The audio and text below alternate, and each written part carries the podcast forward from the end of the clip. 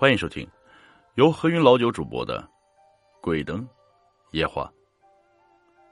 二零零七年，我家买了第一辆装载机，就是铲车。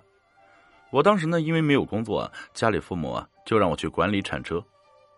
当时呢，我记得很清楚，嗯，属于石河子管辖区的一个小镇沙湾。内地很多朋友都知道沙湾大盘鸡啊，没错，就是这个地方。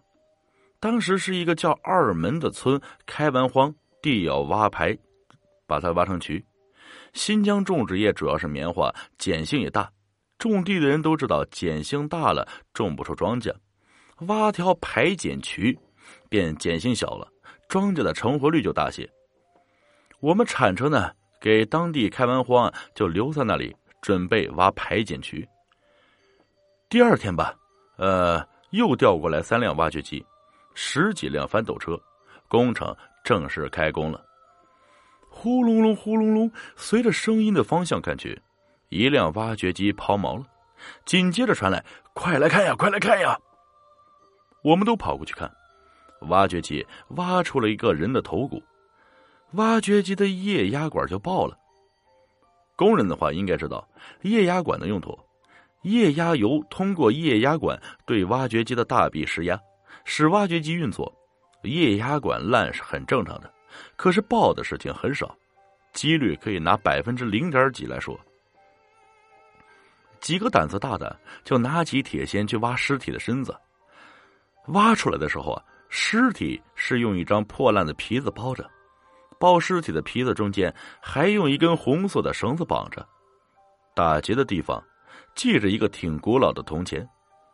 一个铲车驾驶员和我们驾驶员就去解那个铜钱，铜钱解下来就传着看，不到五分钟，那个驾驶员和我们驾驶员，也就是解铜钱那两个人就晕了过去，送到医院了。医生说是劳累过度所致。等第二天，他们两个就高烧不退，不管医院用什么针剂，就是不退烧，还开始说胡话，说什么对不起，我不是故意的，什么什么之类的话。后来，我们这边的两个驾驶员家里的人把工资给结了，就把人领回家了。事情啊，呃，是我们这边干活发生的，还有我们也就不能不管呀。后面我去过他们家两次，那个孩子一到晚上就发疯似的哭，白天基本上都是好的，就是流口水自己不知道。另外一个驾驶员的情况我就不很了解了，后面。我去他家的时候，把那个铜钱丢给他们家人了。再后来，我就不清楚了。事情都隔了五年，我还是没法忘掉。我也在让家里铲车出事去干过活家里铲车干活的用科学解释不了的事情还有几个，大家评价多了，呃，我更的速度也就快了。我所说的每一件事情都是真实发生在我身边的，不相信我也没有办法。希望啊。也能让你们不相信的碰到几次，尊重下死者呀。新疆的朋友啊，都知道马纳斯有条河叫做马纳斯河，这条河从起始头在哪里流向哪里，我都不知道，只知道这条河流啊流向俄罗斯。马纳斯河养育了当时很多的农牧民，既然养育他们，同时呢。也会带来灾害。马纳斯河流域有个叫幺四七的兵团，隶属于石河子管区啊。我们家的铲车当时呢去这里推大坝，推到中期就离开了团场中心。每次晚上回去要经过一片墓地。新疆兵团不像是内地啊，墓地呢都是没有指定的地方的。有一次铲车因为要换轮胎加气啊，下午下班晚上不加班啊。就把铲车往团场中的带，经过这片墓地的时候，先是车的全部大灯灭了，然后就是憋熄火呀。我和当时的司机整了大半天，都还是没找出原因。天色晚了，没办法，只有休息，明天早上再修。第二天去一看，大灯都亮着呢，可是四个轮胎、三个轮胎都烂了个大口子，没办法。我只好又回去叫补胎的老板，一上午加一中午啊，三个胎全部补完，可是机器还是发动不着，电瓶有电，油昨天才加的，那到底是哪里出了毛病呢？卸开上面的油管子，嗨天，一把头发把管子给堵住了。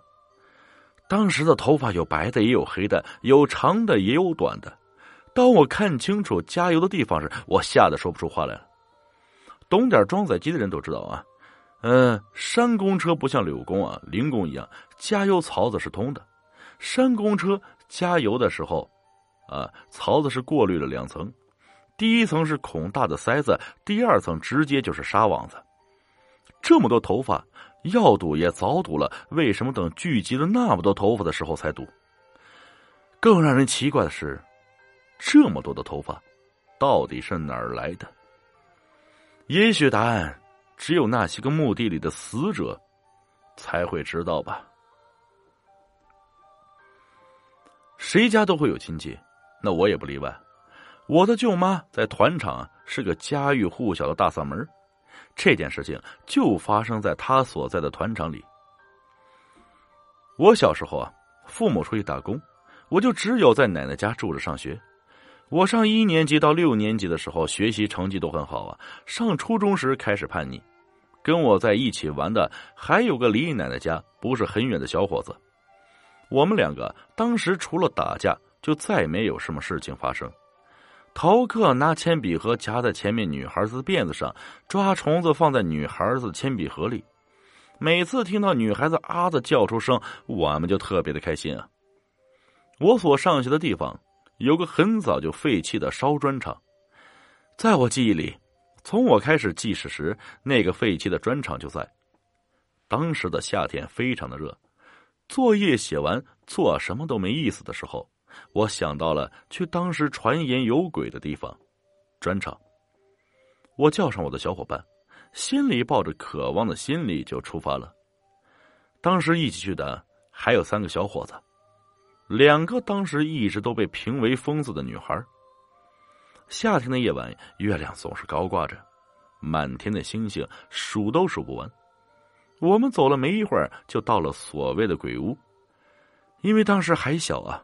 我们都没有进烧砖厂的窑子，我们只是在外面转转，架点火，围在一起吹牛，讲鬼故事呢，给边上的女孩子听。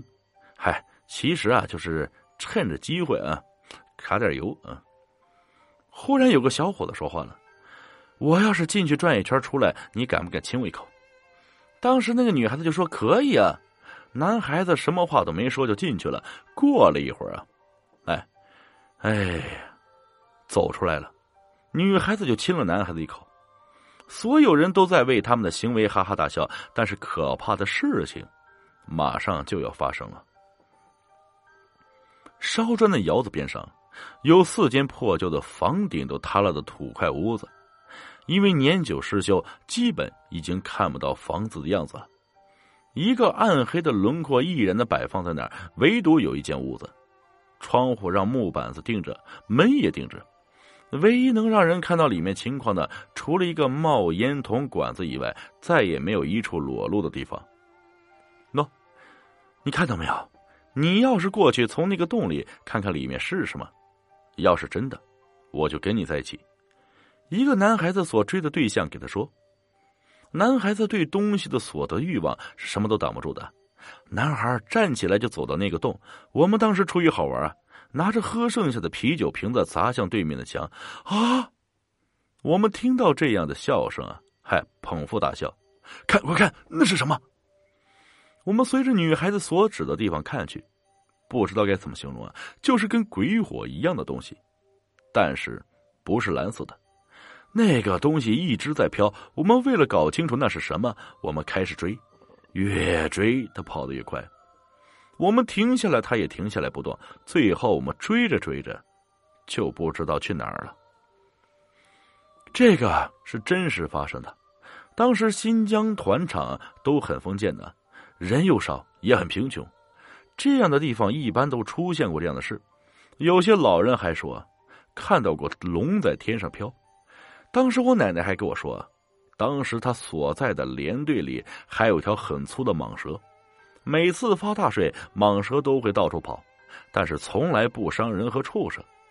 这个我也不是很清楚了。本集故事播讲完了。感谢各位听众的收听我们下集再见。